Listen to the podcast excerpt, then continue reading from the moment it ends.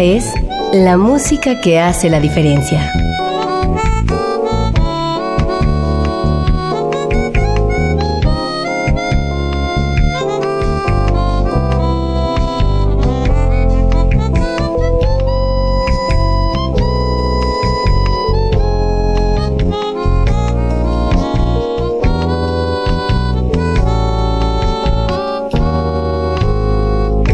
Las estrellas del pop y de la música brasileña. Sonidos originales del cine y del teatro. Jazz, New Age y otros géneros.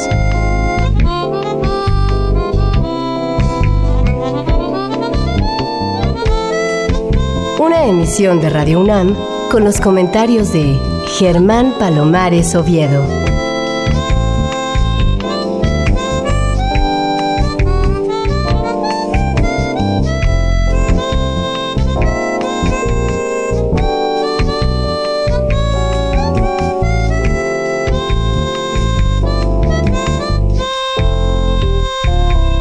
Muy buenas, soy Germán Palomares Oviedo en una nueva emisión con la música que hace la diferencia. Y hoy la diferencia la hace la música incluida en el disco Como Sueños, de un guitarrista que lo mismo destaca en la corriente clásica que en la corriente jazzística, en general en la música popular. Él es Marco Antonio Estrada. Hola Marco, ¿cómo te va? Muy bien, muchas gracias Germán y pues muchísimas gracias por esta invitación. Cuéntame un poquito de tu trayectoria, ¿cómo te diste cuenta de que ibas a ser músico? Yo creo que desde niño. Eh, la casa, afortunadamente para mí, siempre estuvo llena de artistas en casa mis padres. Mi papá tuvo la fortuna de tener muchas amistades en Acapulco Guerrero, en la época, prácticamente la época dorada de Acapulco, pues muchos de sus amistades eran artistas, entre ellos Álvaro Carrillo, del trío Los Santos, me parece que hasta Juanito Neri anduvo por ahí, en fin, tuve algunas influencias sobre todo de la música popular.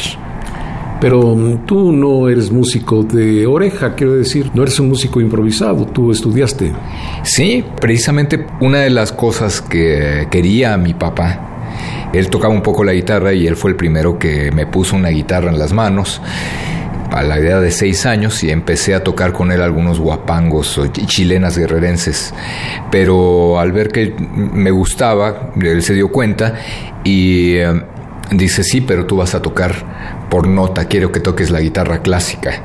Y él fue, digamos, eh, un poco el que me metió esa idea de llegar a ese punto. Desafortunadamente en Guerrero y en provincia, en aquel tiempo, en los años 60, 70, era difícil encontrar maestros que te enseñaran por nota. Los conservatorios estaban prácticamente centralizados aquí en la Ciudad de México. ¿sí? Y entonces tuve la fortuna también de, eh, ya estando en la secundaria, conocer a un maestro que fue en su momento mundialmente desconocido, pero ahora pues ya me parece que ya le hicieron hasta una, un museo y le pusieron a una casa de la cultura de su ciudad de origen, que era Delicias, Chihuahua, le pusieron su nombre, que es el maestro Cleofas Villegas. Fue mi maestro de guitarra, mi primer maestro de guitarra clásica. ¿Y mm, estudiaste en conservatorio o estudiaste solamente a través de este maestro? No, ya posteriormente me vine a estudiar la preparatoria aquí a la Ciudad de México y después de la preparatoria ingresé a la Escuela Superior de Música, donde nuevamente la fortuna me vuelve a sonreír, a pesar de que yo había escogido la carrera de ejecutante de violonchelo, porque esa era mi idea el maestro que tenía en ese entonces, Ignacio Mariscal, al cual le mando un abrazo si escucha este programa, porque era un excelente maestro, pues también le empieza a sonreír la fama. Se va a formar, me parece que el Trío México o algo así, y me quedo sin maestro de violonchelo y la escuela tenía dificultades para conseguir un nuevo maestro. Los maestros de la Academia de Guitarra conocían un poquito mi trayectoria y sabían que había estudiado con Cleofas Villegas y la maestra Magdalena Jimeno me invita a incorporarme por lo pronto a la carrera de guitarra con su esposo, con Raimundo Barrera, que es mi maestro y eh, mi primer maestro de guitarra clásica ya dentro de la Escuela Superior de Música. Y entonces era por lo pronto que se volvió toda una carrera. Oye, ¿y cómo hace un músico como tú para hacer convivir eh, los aires populares con los clásicos? Pues yo creo que primero es eso, que nunca me desligué de la música popular. Inicié como músico popular, inclusive en la secundaria con los amigos me invitaban a los festivales, a representar a la escuela, todo eso. Así es que tuve un grupo de música folclórica allá en Guerrero, de música latinoamericana, donde tocaba yo el charango, el cuatro venezolano, la guitarra, y aprendí a tocar un poquito los el bombo, y me adentré un poquito en esa música y pues de ahí pues vienen todas las demás corrientes, ¿no? Cri Cri inclusive considero que es una de mis influencias, así es que nunca abandoné realmente las raíces populares. Vamos a seguir hablando de tu trayectoria, desde luego, pero ahora vamos a poner el primer corte de tu disco como Sueños. Bajianas Brasileiras número 5 de Heitor Villalobos es el corte con el que inicia este disco. ¿Y esta es una adaptación tuya? Sí, en realidad um, eh, Villalobos, el original, lo hizo para ocho chelos y soprano. Ese es como se escribe. Y um, él hizo después una versión para guitarra, él mismo, para guitarra y voz, pero yo quise añadirle uno de los chelos porque tenía yo como mucho la influencia de una versión que escuché de los chelos de Yale que me gusta muchísimo con la soprano Arlene Auger que ya, eh, ya se nos adelantó, una eh, soprano extraordinaria. Y entonces tomé la partitura de los ocho chelos para buscar los pedazos de los chelos que más se acomodaban al segundo chelo que yo ocupé para esta adaptación. Entonces en realidad esta versión es para dos chelos y guitarra. Sí, las chelistas son Mónica del Águila y Fabiola Flores.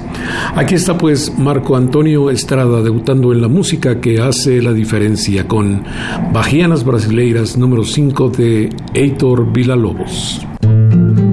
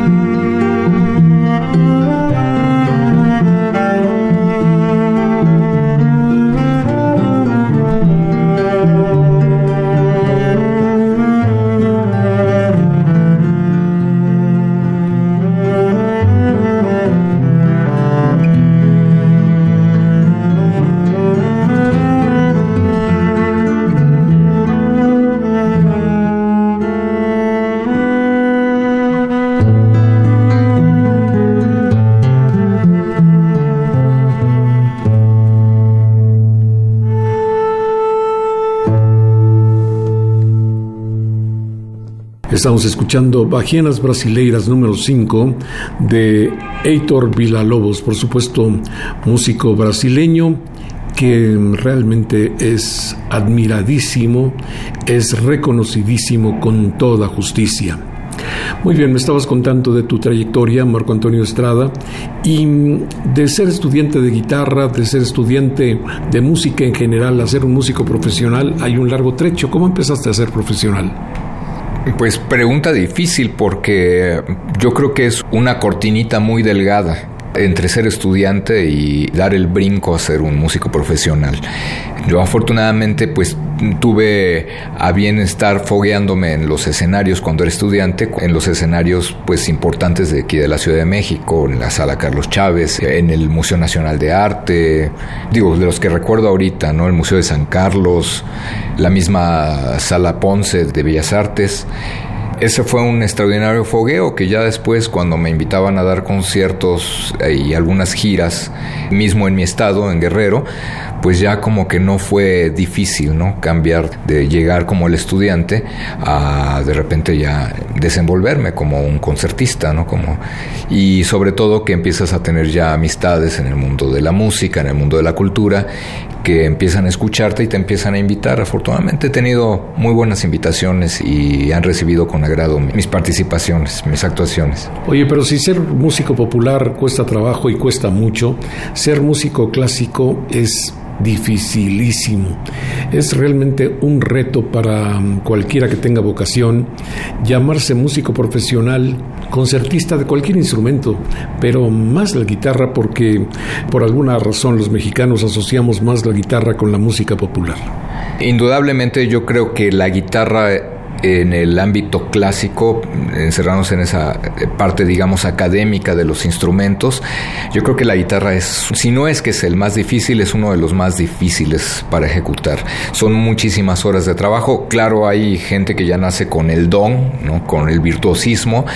Yo no creo haber nacido con ese don. Yo me recuerdo así entre sueños horas y horas de trabajo en los cubículos de la escuela, eh, estudiando los estudios de Villalobos, los estudios de Sagreras, los estudios de Abel Carlevaro y hasta que los dedos ya no aguantan ¿no? a ese grado.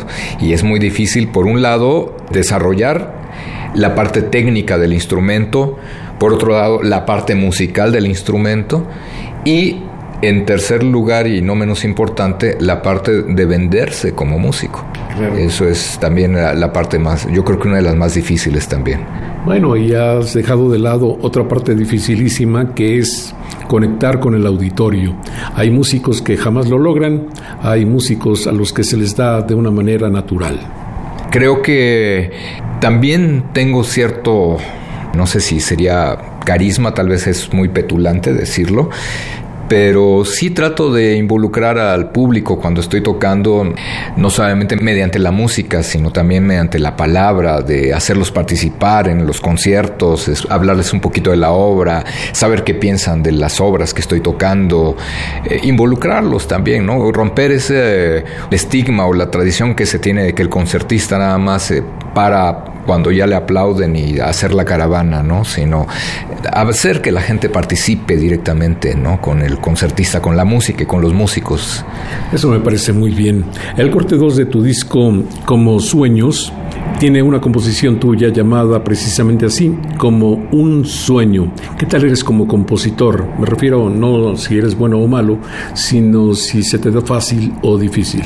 Lo difícil es encontrar el tiempo para componer, ¿no? La parte del ocio, decía Platón, es muy importante y a veces encontrar esa zona de ocio donde nace la creatividad, a veces es la parte más difícil, ¿no? Cuando ya estás involucrado en esta inercia de ser un ciudadano productivo, pues llamémoslo así, ¿no? De estás ya inmerso en la economía, que tienes que sobrevivir, que tienes que pagar rentas de todo tipo, ¿no? El gas, la luz y todo eso.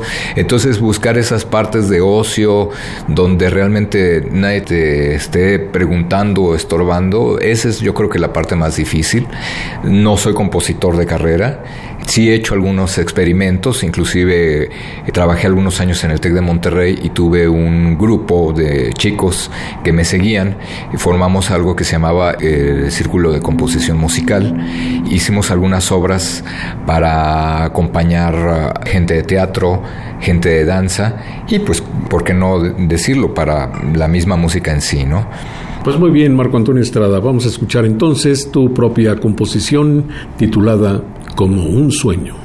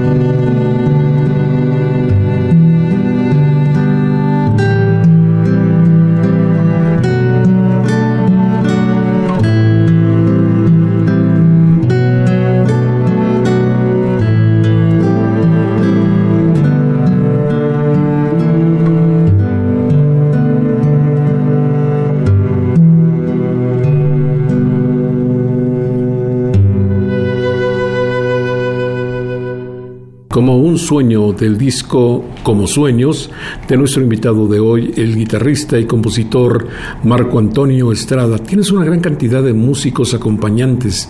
¿Quiénes son ellos y por qué están aquí, Marco Antonio? Alguna vez alguien me dijo que si yo iba a tener mi banda, pues procurara no ser el mejor de la banda, sino siempre rodearme de los mejores, que fueran mejores que yo, ¿no? Y entonces estos músicos están aquí, pues son a través de escucharlos y de tratar de acercarme a ellos y de enamorarlos con algún proyecto, algo que ofrecerles, ¿no? Para que quieran tocar conmigo, se acerquen y hagamos música juntos, ¿no? Y el caso, digamos, más especial y yo creo que uno de los músicos más reconocidos de esta lista pues es eh, precisamente Mónica del Águila, la violonchelista que está considerada dentro de una de las mejores violonchelistas de México y con la cual pues tengo la fortuna ya de trabajar durante muchos años y que además en este disco salvo la última pieza que es un capricho mío de haber tocado yo solo en todas las demás pistas participa Mónica del Águila, que es una extraordinaria chelista y tuve la fortuna de toparme con ella en algún momento de la vida. Sí, y además cada vez que la veo recuerdo a su papá, José del Águila, que tocaba piano y tocaba con orquestas sinfónicas, especialmente con la Orquesta Filarmónica de la UNAM. ¿Quiénes más te acompañan en esta grabación, Marco? Bueno, está Ofelia Asensio, también hija de artistas. Su mamá era una poeta, escritora también, y ella extraordinaria flautista. Me parece que si alguien brilla en las improvisaciones en este disco es nada menos que Ofelia le mando un abrazo también. Carlos Torres, con una trayectoria también dentro de los grupos de rock, de jazz, aquí eh, con La Nopalera, con Real de 14, La Camerata Rupestre, entre las cosas que recuerdo, de lo que voy recordando de cada uno, porque pues ya son músicos también con una experiencia muy amplia. Han trabajado con Guadalupe Pineda, así me voy acordando poco a poco, ¿no?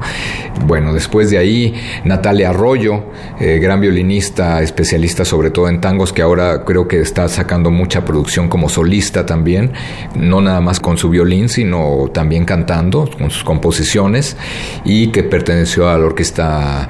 La Orquesta Mexicana de Tangos. orquesta Mexicana de Tangos, con César Holguín. Arturo González, una pena, Arturo González, que se nos adelantó hace dos años casi, poco menos de dos años y esposo de Mónica del Águila. Arturo, bueno, pues de él hay muchísimo que hablar. Eh, con él tuve la fortuna de dar alguna vez algún concierto, solamente él y yo, con obras originales para violín y guitarra. Él fue de la fila de los primeros violines de la UFUNAM dentro, eh, durante muchos años, además de tener su trío con piano, cello y el violín de Arturo. No, y además que venía de una familia que se remonta muchos años atrás. Creo que el patriarca de esa familia era Domingo González Triana, chelista también.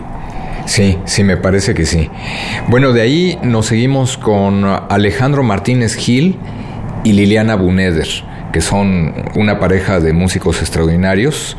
Alejandro Martínez Gil, hijo de los Martínez Gil, de, uno de los integrantes del trío legendario de los Martínez Gil. Y Liliana, pues es una extraordinaria cantante de jazz, ¿no? que en este disco hay un par de piezas donde también ocupamos la parte vocal, no, no solamente la parte vocal del canto, sino la parte vocal como instrumento, ¿no? pues otro instrumento más, digamos, dentro de la agrupación. Sin embargo, Liliana tiene un grave defecto y es que insiste en ponerse sombreritos cuando mm, su belleza es tal que no los necesitaría. Y bueno, esto lo digo en plan de broma naturalmente porque cada vez que la veo peleamos un poco al respecto, pero coincido contigo, es una gran cantante y además una niña con mucho ángel. Sí, sí, por supuesto que sí, como dices tú, es con una gran belleza y también participó no solamente como músico, sino también dentro de la fotografía, dentro del disco, dentro del diseño del disco, que ahora lamentablemente pues vemos que se empieza a perder esa tradición del arte del CD, ¿no? De lo, del librito, de esa, ¿no? Que es donde los que realmente nos apasiona todo esto de la colección de discos, nos gusta sacar el librito, leer qué dice, qué escribieron los músicos, qué se escribe de los compositores, de los intérpretes, etcétera, ¿no? Te voy a interrumpir, vamos a ir a la música y volvemos para que me sigas hablando de tus acompañantes y de las otras personas que hicieron posible esta producción tuya. Encuéntrame un rincón, ya decías, de Alejandro Martínez Gil, que mm, en ocasiones Se le reconoce sobre todo por eh, tocar eso que llamamos jazz manouche, jazz gitano, jazz de mm, boulevard. Aquí está pues esta composición de Alejandro Martínez Gil con nuestro invitado de hoy, Marco Antonio Estrada.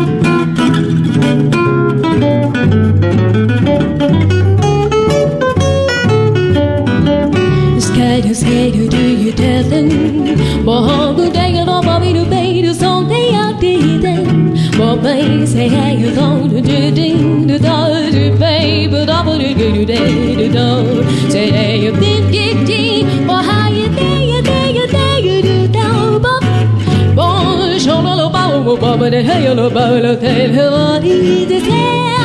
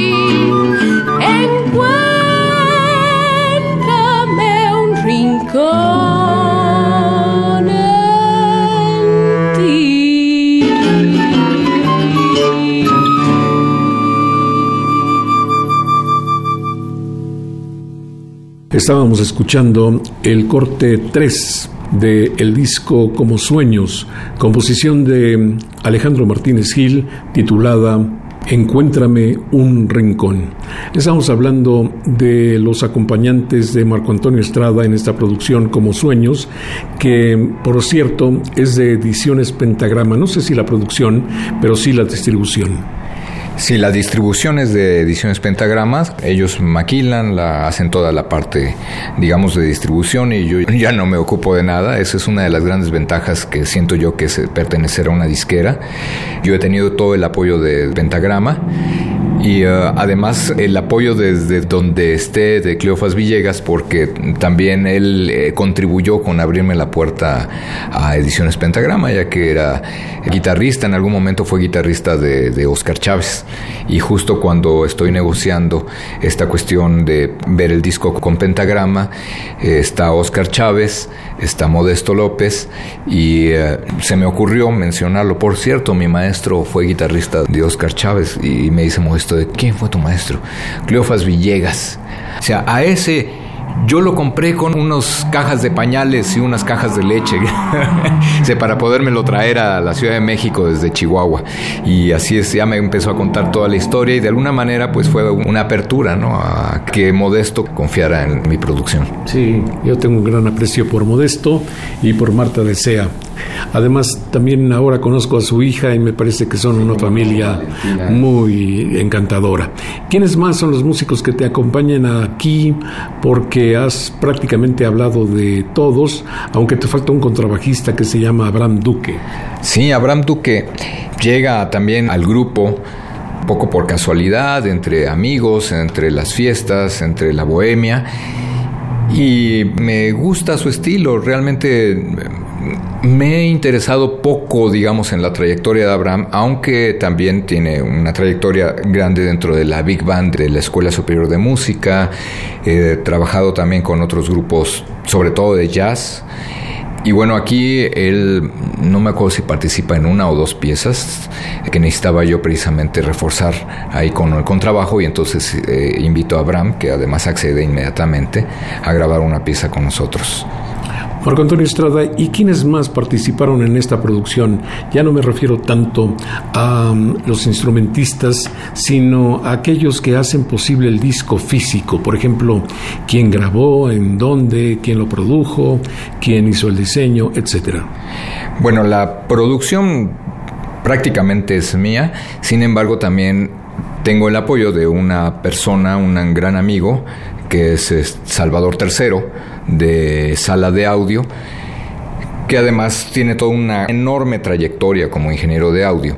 Y entonces ah, lo platicamos y me dice, sí, cómo no, vamos a hacer algo contigo, con tu música. Y entonces me voy a grabar con él a sus estudios. Él me hace toda la parte de la masterización y ahí estamos trabajando con él este disco, que además se trabaja riquísimo, ¿no? Cuando encuentras empatía con la gente que está grabándote, que te está acomodando los micrófonos, ¿no? Que te da todo el ánimo y hacerte sentir en confianza de que aunque te haya salido bien, tienes el tiempo para volverlo a repetir si tú quieres, ¿no? Entonces se siente uno realmente en familia, ¿no? Cuando trabaja con este tipo de personas. ¿Fotografía y diseño? El diseño es de Eva Morales.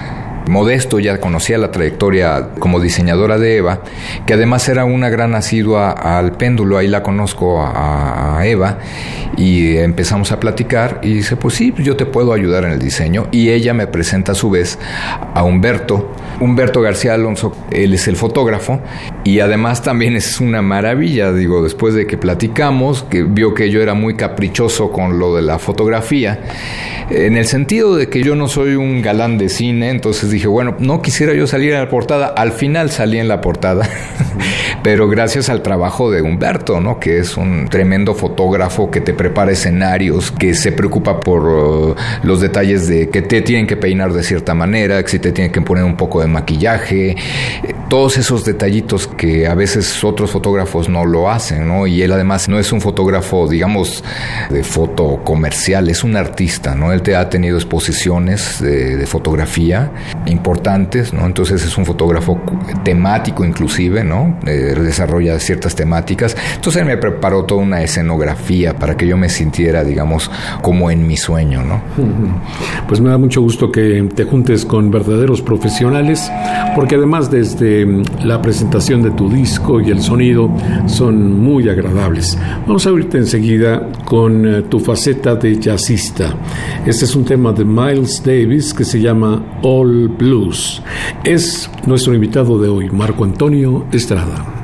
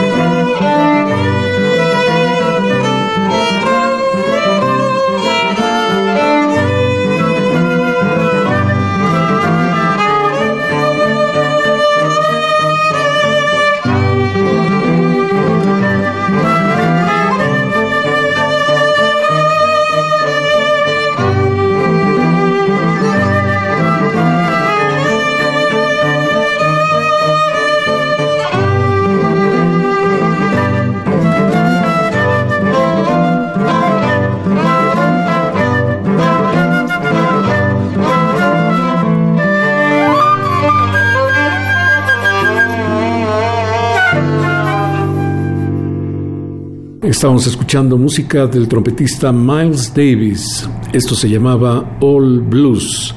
Seguimos platicando con Marco Antonio Estrada, nuestro invitado de hoy, a propósito de este disco que se llama Como Sueños. Bueno, te acabamos de escuchar en tu faceta de jazzista y dentro de un par de minutos habremos de escucharte en tu faceta de mm, cultivador de la música brasileña, por decirlo de alguna manera. ¿Qué tanto te gusta el jazz y la música brasileña que mucho tiene de jazz? Es decir, además de la música que requiere tradicionalmente de guitarra, como puede ser la trova.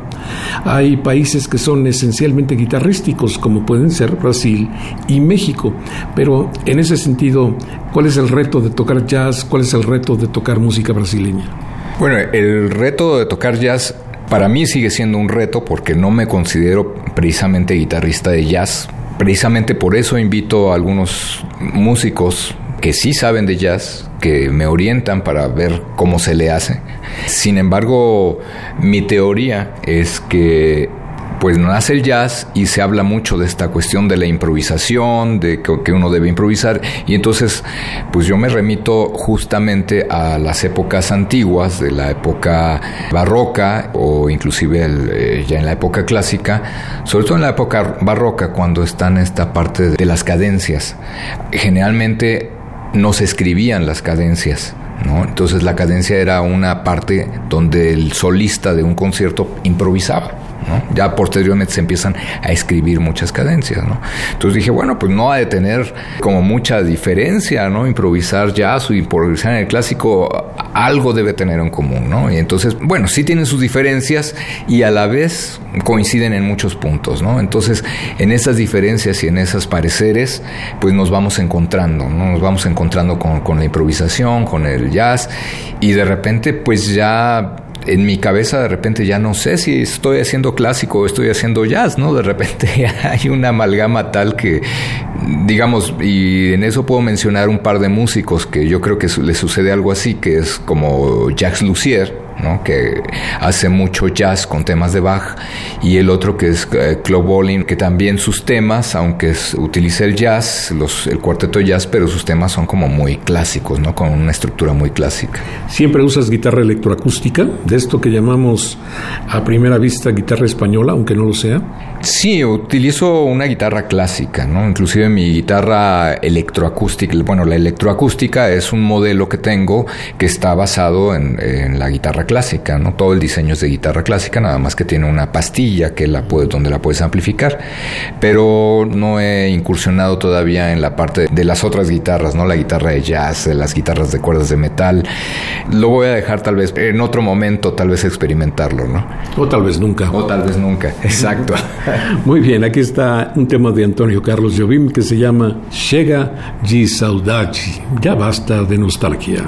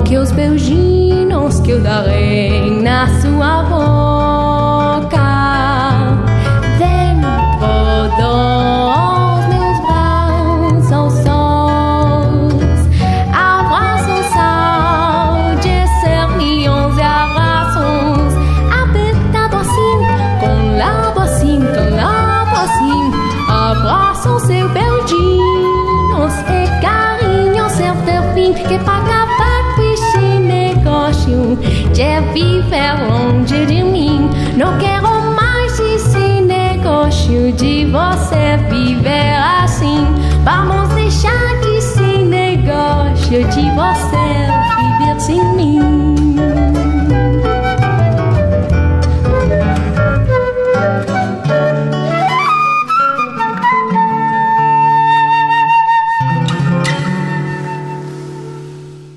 Estamos escuchando música de Antonio Carlos Jobim, una clásica del repertorio de la bossa nova llamada Chega de Saudade, que muchos piensan fue el primer tema de esa corriente nacida en Río de Janeiro. Aquí muestras a un compositor de quien yo no tenía noticia, que es Jorge Cardoso. ¿Quién es Jorge Cardoso, Marco Antonio Estrada? Pues cuando descubro a Jorge Cardoso, yo tampoco tenía ninguna noticia. Yo oigo la milonga, la escucho, digo, afortunadamente ahora vivimos en la época de la información y la información pues algunos la ocupan bien, otros la ocupan mal, yo creo que la ocupo bien, en el sentido de que escuché la milonga, me gustó, la escuché diferente de como yo la grabé. Yo hice un pequeño arreglo sobre esa milonga y me enteré muy poco de él. Sé que creo que eres médico cirujano. Y después, tratando de buscar más videos de él, vi algunas cosas donde él toca. Le escuché el choro de Pernambuco y a la mitad de la pieza él empieza a improvisar, ¿no? Entonces se ve que trae todo un bagaje también de jazzístico y de música popular y además toda una formación clásica muy sólida. Entonces eso es lo que sé a, a grosso modo de... Pero me enamoro sobre todo de esa pieza, ¿no? ¿Es un músico argentino? Es un músico argentino, sí. Muy bien, y se nota por los títulos de sus temas.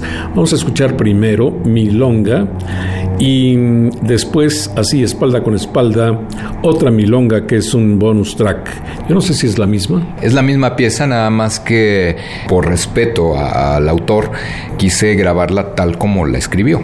Y la primera vez que se toca la hago con trío, donde está justamente Mónica del Águila y eh, Arturo González en el violín y Mónica en el cello y ellos hacen esta parte que no, tampoco estoy seguro si Jorge Cardoso hizo una segunda guitarra o alguien más hizo una segunda guitarra y yo me baso en esta segunda guitarra para sacar o extraer las ideas para el cello y para el violín que acompañan a la primera guitarra. Pues muy bien, aquí está pues Milonga de Jorge Cardoso con nuestro invitado de hoy que es el guitarrista Marco Antonio Estrada.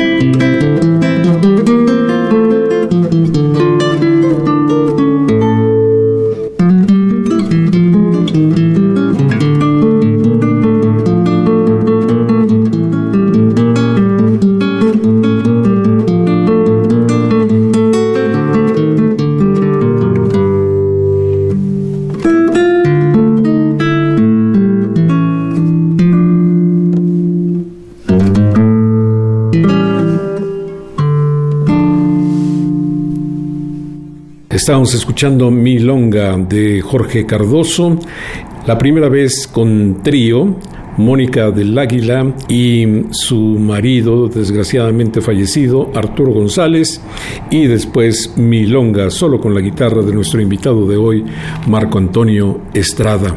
Hemos hablado ya de la guitarra clásica, de la guitarra de jazz, pero no hemos hablado de la guitarra en el marco de la música folclórica, Marco Antonio Estrada. ¿Qué te puedo decir? La guitarra en la parte del folclore, yo creo que la guitarra nace en el folclore. Me parece que lleva la guitarra del folclore o de lo popular a las salas de concierto es Andrés Segovia.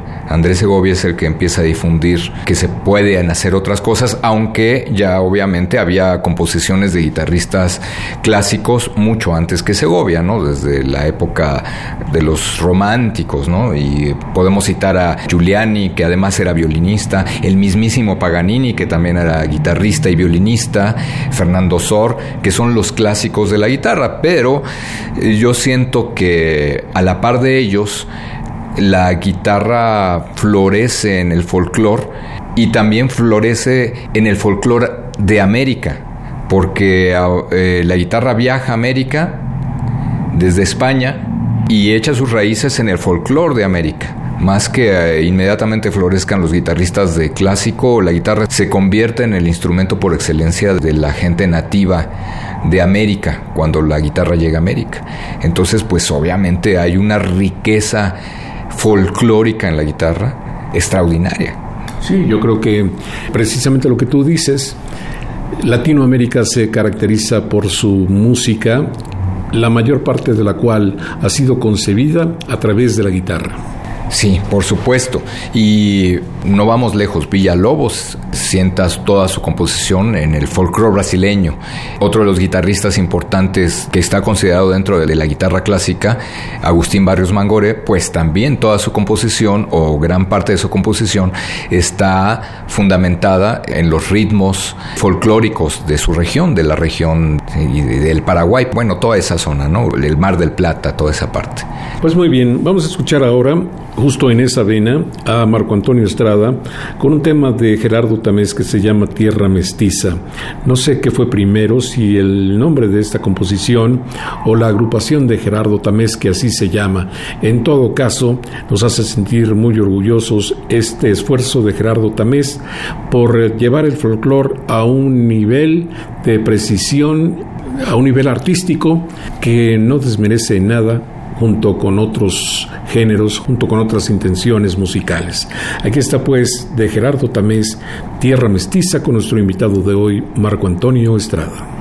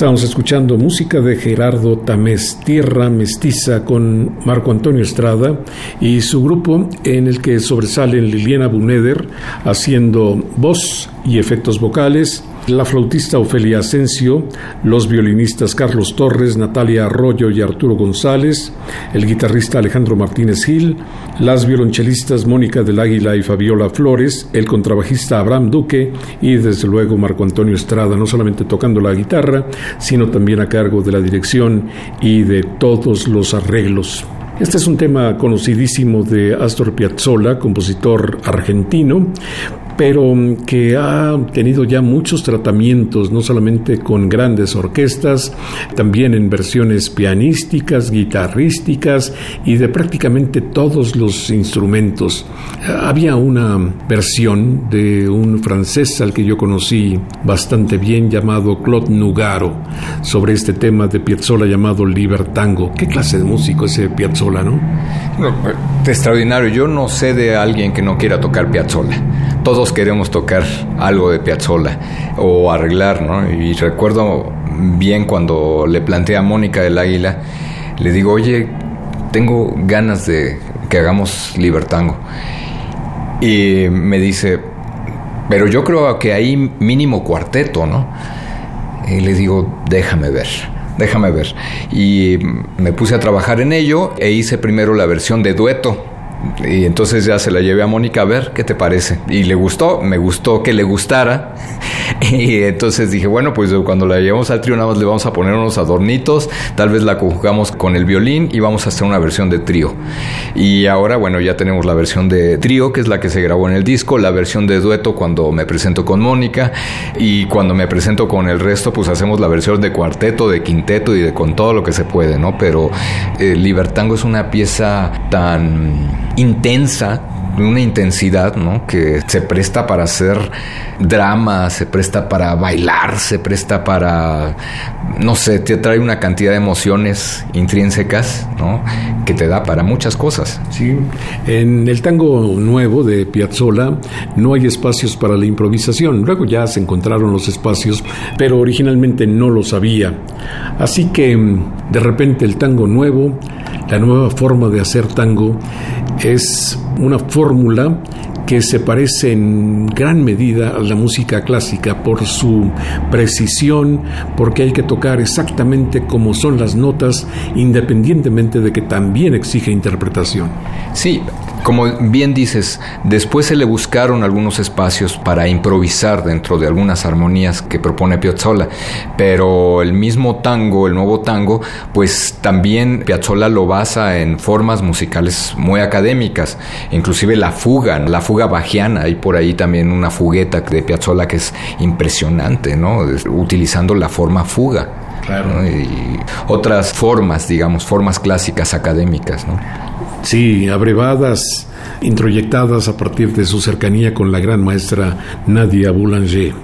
Aquí está Libertango de Astor Piazzolla, el corte 8 del disco Como Sueños de nuestro invitado de hoy, Marco Antonio Estrada.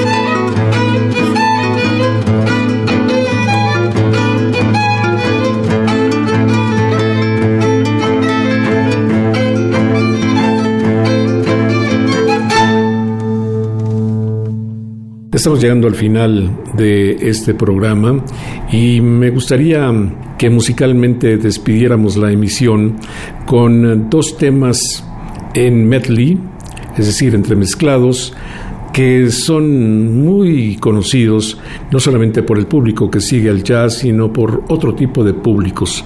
Por ejemplo, es Take Five de Paul Desmond y Misión Imposible, el tema del famoso programa de televisión concebido por Lalo Schifrin. Dos músicos espectaculares, dos músicos de personalidad tan única que mm, quien los conoció de verdad, ya siendo el lugar común, no los pudo olvidar jamás. Yo tuve la gran fortuna de conocer tanto a Paul Desmond como a Lalo Schifrin y mm, bueno, Lalo vive aún, es un músico que sigue siendo productivo, pero mm, bueno, algunos de sus temas se quedaron para siempre. Sí, como no, son músicos que además, como dices, si expresarse de alguna forma llegas a esos lugares comunes, pues no hay lugares más comunes en el jazz que llegar a, escuchar Take Five, ¿no?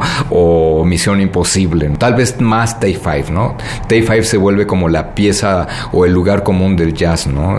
Por lo menos para mí. Claro que hay otros ejemplos, ¿no? Pero Take Five yo creo que es un...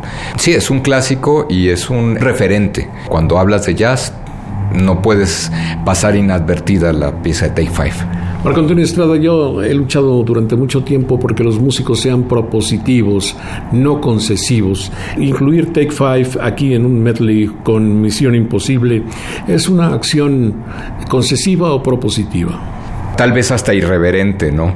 Entonces yo creo que eh, propositiva en el sentido de, bueno, les propongo que también se puede hacer así, pues sí, sí es propositiva.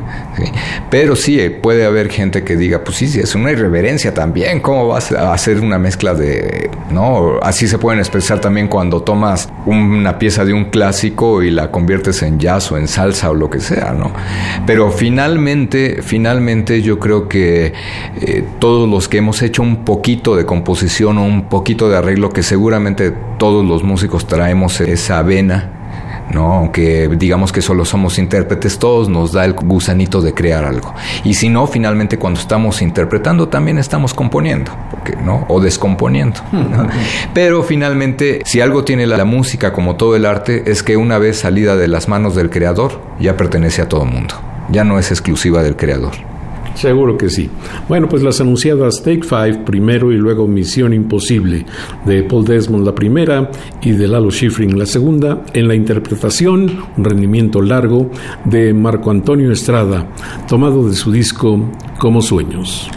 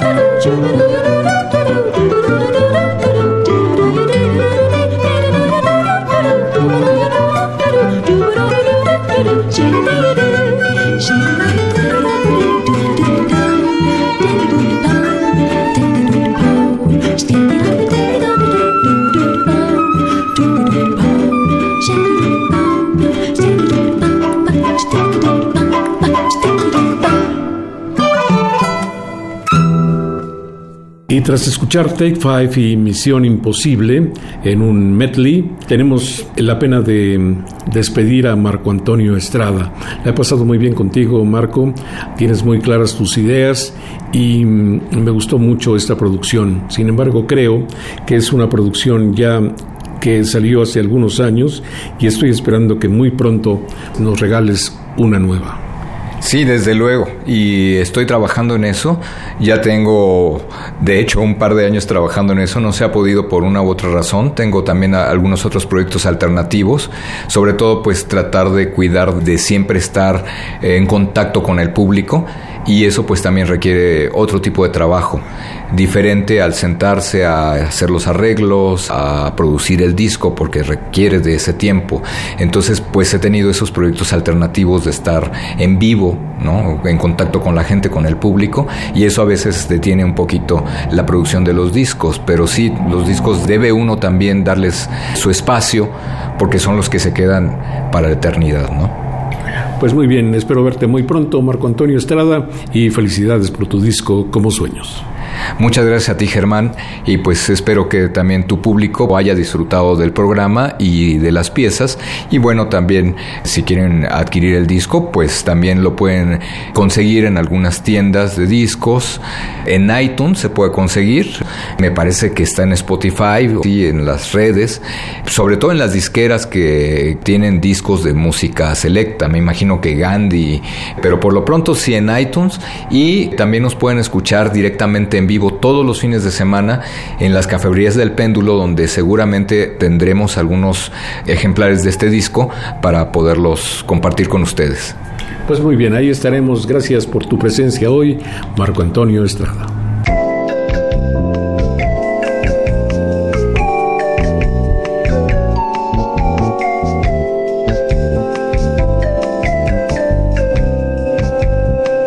Las estrellas del pop y de la música brasileña.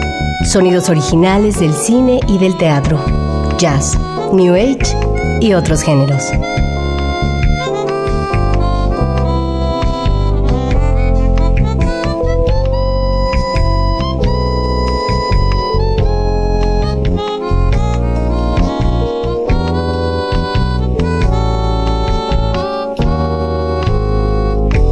La música que hace la diferencia.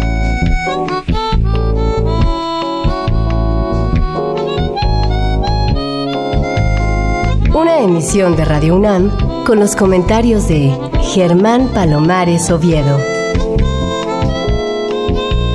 Con la realización técnica de Francisco Mejía. Sugerencias y comentarios en gpalomar.servidor.unam.mx. También en Twitter y en Facebook. A través de la web, escúchenos en radiounam.unam.mx. Alternativa AM.